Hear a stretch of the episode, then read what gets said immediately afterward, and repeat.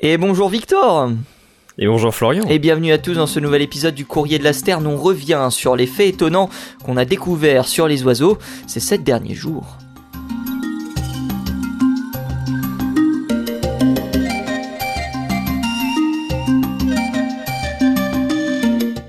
Comment ça va mon cher Victor? Ma foi, euh, très très bien, et toi? Eh ben écoute, ça va très très bien. Aujourd'hui, épisode euh, pour ma part un peu spécial, euh, puisqu'on va parler peut-être du plus grand trafiquant de cocaïne de tous les temps.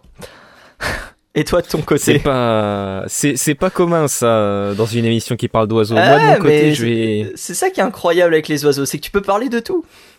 Ah mais c'est et c'est vrai, c'est vrai que c'est formidable. Moi de mon côté, je vais parler de masques et de moineaux.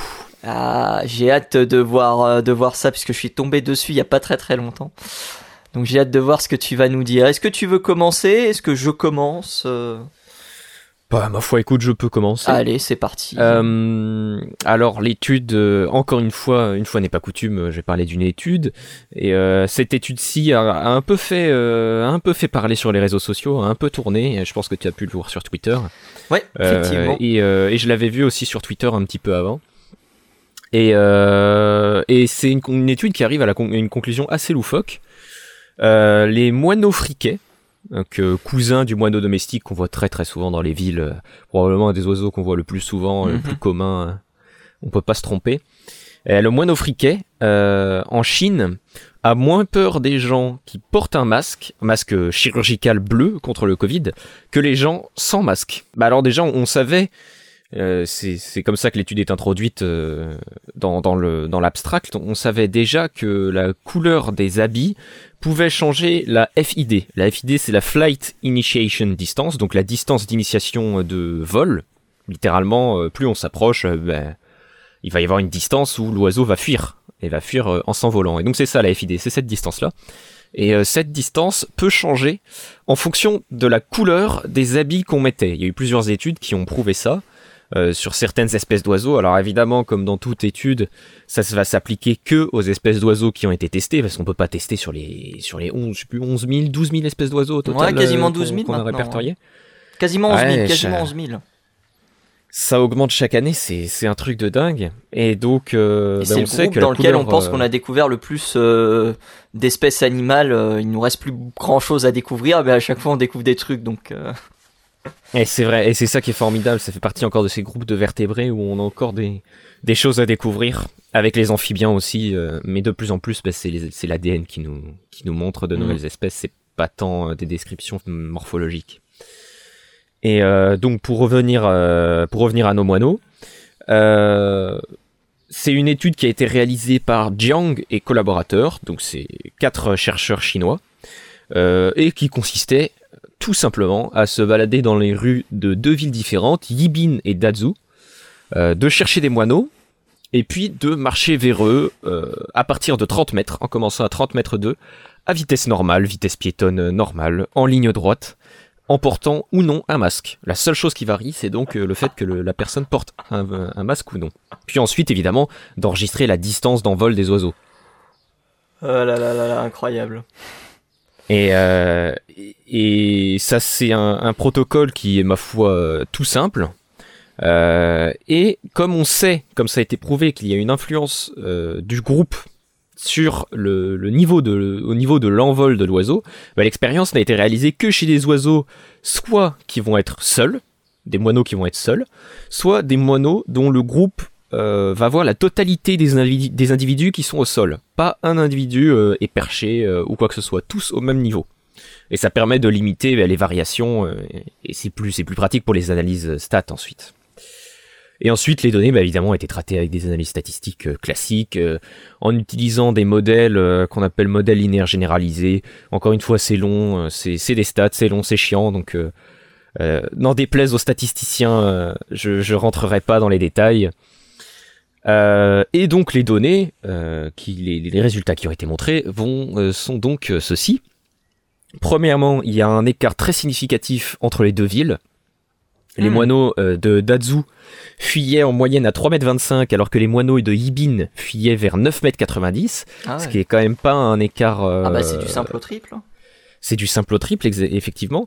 Et en fait, c'est tout simplement dû au fait, c'est expliqué, que euh, Yibin est euh, une euh, ville, enfin, c'est dit town, donc j'imagine que c'est une ville aussi, mais une ville mm. bien plus rurale que Dazu, qui doit, elle, être une ville beaucoup plus beaucoup plus massive et avec beaucoup plus d'immeubles, etc. Comme, comme on se l'imagine finalement, comme un Paris. Beaucoup plus peuplé, du coup. Beaucoup plus peuplé, exactement. Euh, mais ça, c'est pas le cœur de l'étude. Le cœur de l'étude, c'est euh, porter ou, au niveau du, fait que la, personne porte ou non un masque. Et euh, effectivement, comme je l'ai dit plus tôt, les moineaux fuyaient moins rapidement quand la personne portait un masque. Il va y avoir une différence de 1 mètre. La distance de fuite était de 6 mètres 09 en moyenne avec un masque et 7 mètres 06 en moyenne sans masque. Incroyable. je vais t'envoyer les résultats et j'imagine que vous pourrez aussi les voir, évidemment. Et euh, puis vous, aurez de toute façon l'étude hein, dans les descriptions. Voilà, tout à fait. Et donc, euh, voici les deux graphiques euh, qui montrent la FID. Donc, comme tu peux le voir, les deux villes ont un écart très très important de, distance de fuite. Et il y a aussi un écart qui va être significatif entre masque ou pas masque. Les barres euh, que tu vois euh, dans les graphiques qui s'étendent en haut et en bas des points, c'est ce qu'on va appeler les types oui. Euh, en statistique. ceux qui ont fait des, des, sciences aussi doivent connaître. et il faut savoir que on voit là que les deux écarts types masque et sans masque se chevauchent. Alors je vais pas trop rentrer dans les détails, hein, vous inquiétez pas, mais il faut juste savoir que quand les écarts types de deux traitements différents, masque ou sans masque, c'est les deux traitements statistiques, euh, se chevauchent, eh ben on doit se méfier parce que ça veut dire qu'il va y avoir une part de hasard dans les résultats. Euh, D'où l'intérêt ensuite de voir les résultats euh, stats, les chiffres que nous montrent les analyses pour savoir si euh, on peut se fier à ça ou pas. Et effectivement, on va avoir une chance pour mille d'avoir un impact, un impact significatif qui est dû au hasard. Donc euh, les résultats, ce que je veux dire par là, c'est que les résultats, même si ça semble pas très éloigné, même s'il y a chevauchement des écarts types, etc., les résultats sont, sont très solides et montrent, euh, montrent très très bien qu'il va y avoir une différence euh, très, très significative d'envol. Mais moi j'ai une question. Pourquoi? Pourquoi, effectivement Pourquoi? Euh, C'est étonnamment, encore une fois, c'est pas réellement expliqué dans la discussion. Euh, il est possible, euh, c'est une hypothèse euh, que le c'est une de mes hypothèses. Hein, je vais pas engager les chercheurs là-dessus, mais il est possible que le, masque change entre guillemets la conformation du visage, tu vois la, perception qu'on a mhm. du visage, que les moineaux ont du visage, en tout cas des gens, et euh, et évidemment le, la distance de fuite euh, va, va être inférieure parce que on sait, notamment, ça a été prouvé par plusieurs études, que euh, la fuite est due à un réflexe pour contrer la prédation. C'est un réflexe anti-prédateur et c'est quelque chose qui est expliqué dans cette étude-là justement dans la discussion. Et il est possible donc qu'ils aient été habitués euh, il y, a, des années et des années à réagir à la prédation de, personnes qui à l'époque évidemment ne portaient pas de masque. Et euh, le fait de mettre un masque va donc changer la perception du moineau. Et ben, évidemment, on le sait maintenant, on n'a aucun intérêt à capturer des moineaux euh, pour quoi que ce soit. Euh, c'est quelque chose qui, est, surtout beaucoup que moins pratiqué. surtout que l'étude voilà est faite en Chine. Euh, on va pas revenir sur sur les. C'était quoi les, les cinq pestes Je sais plus comment ça s'appelait de Mao Zedong. les cinq nuisibles, je crois. Le moineau en faisait partie, quelque chose comme ça. Et en gros, le moineau était euh, était massacré euh, dans les années euh, à partir des années 50-60, ce qui a d'ailleurs causé une grave famine dans le pays, puisque les oiseaux qui étaient qui étaient tués ne pouvaient plus manger, enfin ne mangeaient plus les insectes qui ravageaient les récoltes. Donc voilà, exactement. Et donc c'est exactement là où je voulais en venir, c'est que ben, les, les moineaux n'ont pas été habitués à fuir à des des, des, des, des, sortes de primates bipèdes avec un masque. et ce changement de la perception, en fait, euh, fait que bah, il va y avoir une nouvelle adaptation.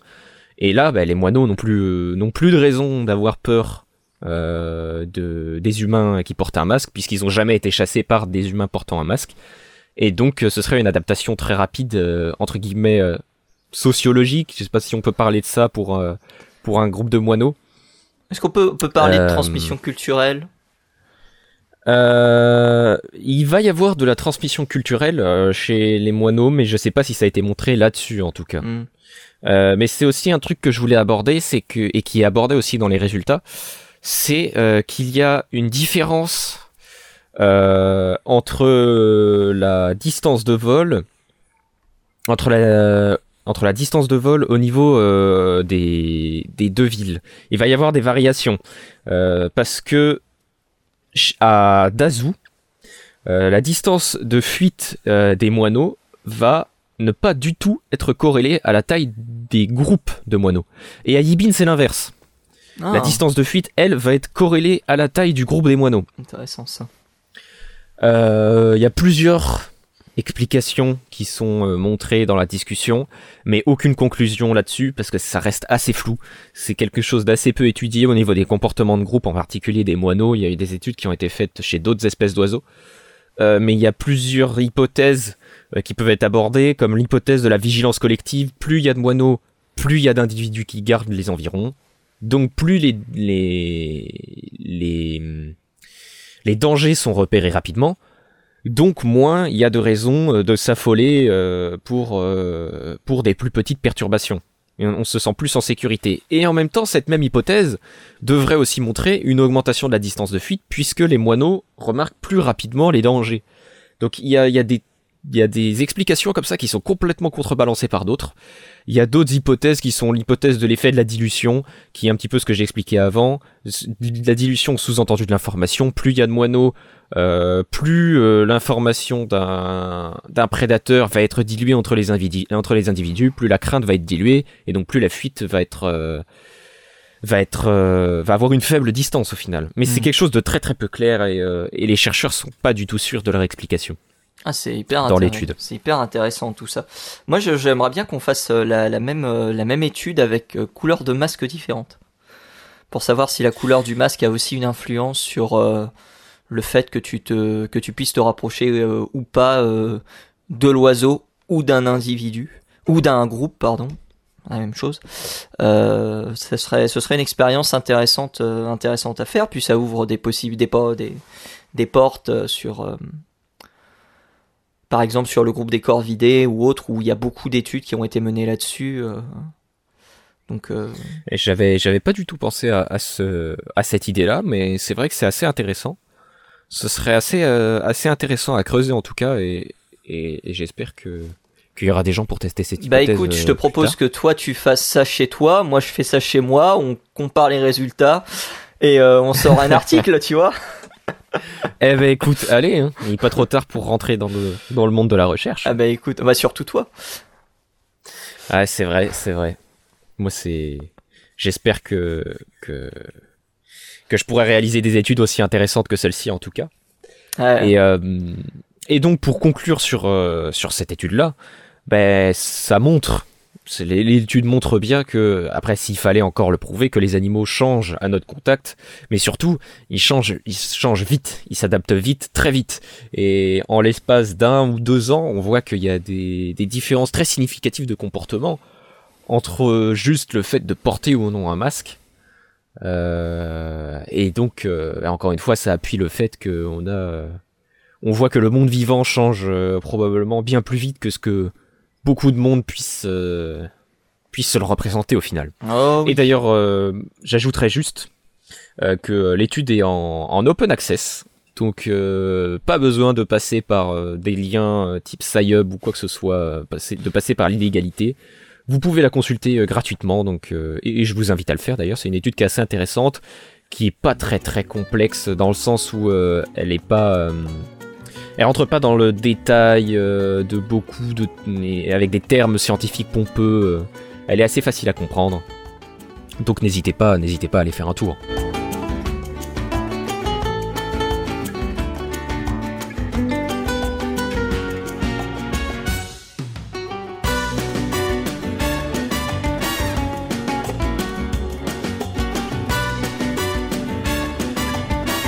Bah tiens, euh, tu parlais de d'illégalité. Parfaite transition pour parler de mon sujet, puisqu'on va parler de Pablo. Je, je t'offre euh, la transition sur un plateau. On va parler de Pablo Escobar. Mais que diantre, pourquoi parler de Pablo Escobar dans une émission sur les oiseaux? Euh, Pablo Escobar, donc bon, on va faire un petit portrait de, du, du personnage qu'il a été. Pablo Escobar, trafiquant colombien, euh, qui était le, on va dire, le, le chef du cartel de Medellín. Euh, sa fortune à Pablo Escobar était estimée à l'époque en 1990, hein, je crois, à 57 milliards de dollars d'aujourd'hui. C'est absolument énorme. C'est incroyable, hein, c'est incroyable. Euh, donc euh, Pablo Escobar, euh, grand trafiquant, euh, grand trafiquant de, de cocaïne, qui a commis les pires exactions possibles pour arriver à ses fins, mais qui était un très très grand passionné de, de zoologie. Euh, il a créé dans sa dans sa résidence d'Haciendo Napoles, qui se situe euh, également dans, dans la ville de Medellín ou à proximité, un zoo dans lequel il recueillait euh, des animaux exotiques. Donc ça pouvait être des hippopotames. D'ailleurs, les hippopotames se sont échappés du zoo et donc sont en train de causer de véritables soucis dans, dans les rivières dans lesquelles ils sont donc en Colombie. Donc si vous voyez des hippopotames en Colombie, sachez que c'est normal. Euh, alors que d'habitude C'est normal, c'est on- c'est juste la faute de Pablo Escobar. Exactement. Mais en fait, on, on, on se pose la question de savoir si ces hippopotames ont réellement un impact positif ou négatif en fait sur les sur les comment dire sur l'écosystème parce que euh, il se pourrait qu'en réalité l'impact des hippopotames soit se, se contrebalance euh, dans, dans dans la dans la région. Donc euh, c'est euh, comment dire euh, c'est sujet à débat et c'est toujours en train d'être c'est toujours en train d'être vu.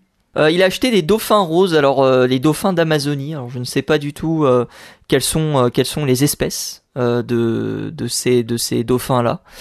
Et puis bah il était passionné d'oiseaux, Pablo Escobar, et donc il avait une collection absolument terrifiante de perroquets. Alors malheureusement il n'y a pas la liste de tous les oiseaux qu'il a possédés. Certains pensent qu'il y a eu plus de 300-400 oiseaux possédés par Pablo Escobar, ce qui est absolument gigantesque.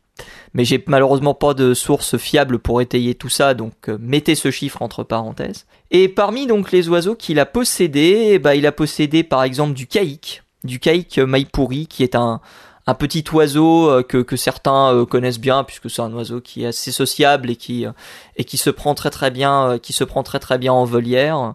Il a eu également, il a eu également de, de, de l'ara de, de lyre, un oiseau, un oiseau euh, donc euh, bleu, euh, bleu et avec une petite tache jaune. On mettra une image. Possiblement de l'ara glauque. Et là, c'est intéressant parce que l'ara glauque est en danger critique d'extinction. Donc c'est possiblement un oiseau que Pablo Escobar a, possédé dans sa dans son dans son zoo entre guillemets d'Hacienda Napoles. Donc Lara euh, Lara glauque c'est un oiseau euh, voilà qui est en danger critique d'extinction euh, qui se trouve euh, je crois de mémoire au Brésil si je dis pas de bêtises, je vais vérifier cette information parce que il se peut que je dise des bêtises mais je crois que c'est au Brésil. Euh, Ouais, il vit Brésil, Paraguay, ouais, Argentine, Argentine, sud du Paraguay et, euh, et la Bolivie. Mais euh, et Brésil, mais euh, je crois que Brésil, il est, euh, il est comment dire, euh, il est considéré Bah, il est- éteint à la vie sauvage, si je dis pas de bêtises. Apparemment, son aire de répartition, c'était tout, tout, tout au Mm. sud, à l'extrême sud. Mais Donc bon. c'était, euh, c'était un passionné, euh, c'était un passionné d'oiseaux, Pablo Escobar. Il avait, il avait vraiment des, des, des comment dire, des, des choses absolument extraordinaires.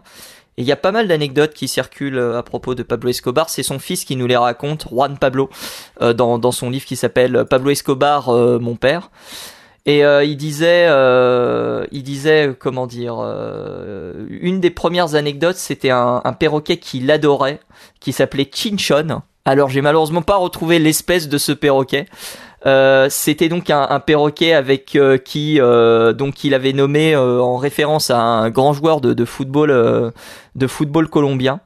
Et Chichon, donc son perroquet, aimait beaucoup boire du whisky. et donc, bah évidemment, euh, il tombait bourré, tu vois. Et euh, malheureusement, et malheureusement, euh, malheureusement, un soir, bah, un chat est venu et a bouffé le perroquet. Et donc, euh, du coup, à partir, à partir de ce moment-là, Pablo de Escobar était tellement triste qu'il a dit euh, Je ne veux plus, plus du tout de félins dans la résidence d'Haciendo Napoles. Donc, il a banni les chats, il a banni euh, les lions, les tigres. Alors, je sais plus s'il en avait possédé. donc, s'il en avait possédé, ce serait très très drôle qu'il ait, qu'il ait comment dire, qu'il ait revendu ces, ces animaux. Donc voilà, ça c'était une petite anecdote, petite anecdote de, de, de, de, Pablo Escobar donc qui était raconté. Une autre anecdote, c'était donc euh, à la création du zoo, parce qu'il faut savoir que le zoo était visitable. Hein. Je sais plus en quelle année il sort, je crois que c'est en 82 ou en 83 si je dis pas de bêtises, voire peut-être un peu plus tard. Donc le zoo était presque prêt et il voulait encore rajouter des animaux, euh, évidemment des animaux qui sont plutôt chers. Hein. Et euh, il avait, il avait comment dire, il avait découvert un, il avait découvert un, un perroquet un perroquet euh, qui était le, seul au Brésil euh, qui, euh, entre guillemets, était protégé par la loi. Sauf que évidemment Pablo Escobar, la loi, il s'en fout. Hein. Et c'est Pablo Escobar après tout. Ah, voilà, exactement. Et donc il s'est arrangé pour faire enlever un de ses oiseaux, le faire arriver par son jet privé. Et cette opération lui a coûté 100 000 dollars ce qui est absolument incroyable hein, quand euh, quand on y pense. On est en 1982 du coup euh, pour euh, pour ce pour ce pour cette petite anecdote qui se déroule et visiblement ça a l'air d'être Lara de Lire dont je parlais dont je parlais tout à l'heure. Et il y a une autre, euh, une autre petite anecdote que j'ai euh, trouvée également dans ce livre euh, Pablo Escobar My Father que j'ai traduite en français. Il y avait un comptoir en bois où mon père disait qu'un petit oiseau jaune venait chaque jour se faire nourrir. La relation entre mon père et l'oiseau était incroyable. Il sautait sur le comptoir et mon père partageait des morceaux de pain ou de banane. L'oiseau le laissait même le toucher et il a failli s'évanouir quand il s'est perché sur son bras pour qu'il puisse le caresser, puis il a sauté sur son épaule et il est resté pendant que mon père continuait à parler, l'oiseau lui faisait entièrement confiance. Croyable, hein je n'ai pas été surpris par la relation de mon père avec l'oiseau. Il avait toujours donné aux oiseaux les meilleurs soins à Annapolis. À un moment donné, lorsqu'il avait appris qu'ils allaient être confisqués, il avait ordonné à Pastor, leur gardien, d'ouvrir les cages pour qu'ils puissent s'envoler librement. Dans chaque cachette, mon père sortait toujours sur le balcon, dans la cour ou dans un autre espace extérieur pour laisser de la nourriture aux oiseaux. Fantastique Comme quoi, euh, on peut être baron de la drogue et et, être, un, ornithologue amateur. ornithologue, tu vois, c'est c'est fou, hein, c'est fou. C'est vraiment on, parle, il y, a, beaucoup de, personnes justement, on va dire peu recommandables qui, qui, apprécient les oiseaux. Et euh, donc euh, Pablo Escobar, euh, Pablo Escobar en était, en était l'un d'eux.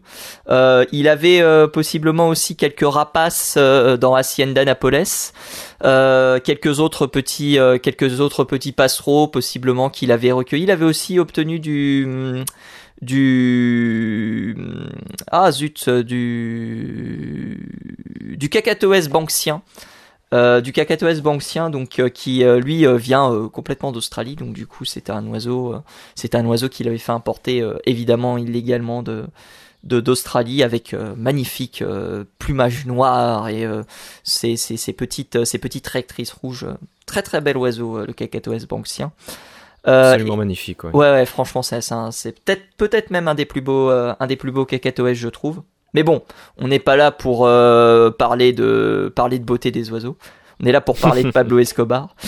Et donc voilà, c'est l'histoire de, de, Pablo Escobar. Et dernière anecdote que j'ai à raconter par rapport à Pablo Escobar. Pablo Escobar, c'est quelqu'un évidemment baron de la drogue et donc très facile entre guillemets à, à pourchasser si jamais il utilisait un téléphone ou autre. Donc du coup, qu'est-ce qu'il utilisait pour communiquer avec les gens? Bah, il utilisait les pigeons, évidemment. Normal. évidemment. Voilà les petites euh, anecdotes euh, fantastiques euh, de l'ornithologue Pablo Escobar, connu aussi pour être un grand trafiquant de drogue et de cocaïne surtout. Et quelqu'un de peu recommandable. Et quelqu'un évidemment de, peu recommandable. Mais je, je, serais quand même curieux de connaître la liste de toutes les espèces d'oiseaux qu'il a, qu'il a obtenues et peut-être que ça fera l'objet d'un, prochain courrier de la Stern si j'arrive à avoir ces informations. Et on pourra peut-être trouver des, des, trucs assez incroyables. Genre, euh, ça me surprendrait pas, tu vois, que, que je te dise qu'il, a, qu'il a libéré un paradisier, tu vois. Ouais, tu m'étonnes. À partir du moment où il a libéré des hippopotames en Colombie et que maintenant ça se reproduit librement dans les. Alors, il n'a pas été libéré. Euh, ils sont, ces, ces, hippopotames n'ont pas été libérés. Euh, ils se sont libérés tout seuls. Ils se sont, ils se sont barrés du zoo et. Euh... Mais bon, en tout cas, anecdote, anecdote assez, assez folle. Surtout le, Surtout l'oiseau qui se gavait au whisky. Ah, ça c'est ça c'est vraiment incroyable. J'ai malheureusement pas Ah, retrouvé pas euh, mal. malheureusement pas retrouvé autre chose sur Kinchan. J'aurais bien voulu parce que visiblement ça a l'air d'être un oiseau euh, d'être un oiseau qui avait marqué Pablo Escobar. Et euh, la petite anecdote pour l'oiseau jaune là qui qu'il nourrissait tous les jours, euh, je pense que ça doit être un cicale bouton d'or. C'est un oiseau un petit passereau très répandu euh, très répandu euh, dans le dans le sud euh, dans le sud de la, enfin dans, en Colombie, euh, donc euh, qu'on surnomme aussi le, le chardonneret à front d'or. Donc euh, je pense que ça peut être, ça peut être cet oiseau, même si on n'a pas la, on n'aura pas la confirmation, en tout cas dans, les différents écrits que, c'est, que c'est effectivement cet oiseau. Et bien voilà, Bon, en tout cas, c'était c'était un, un épisode très intéressant, ma foi. Ah bah comme toujours, un, un épisode très intéressant et on vous donne rendez-vous euh, d'ici la semaine prochaine pour un nouvel épisode très intéressant du courrier de la Sterne. Garantie, euh, bah on sait pas. J'allais dire garantie sans trafiquant de cocaïne, bah peut-être pas en fait. Hein. Peut-être pas au final. Ça se trouve, il y aura une partie 2. Ça se trouve il y aura une partie 2 exactement. Merci à toi Victor, merci à tous et à toutes de nous avoir écoutés et on vous dit évidemment à la semaine prochaine. Salut Florian, salut tout le monde.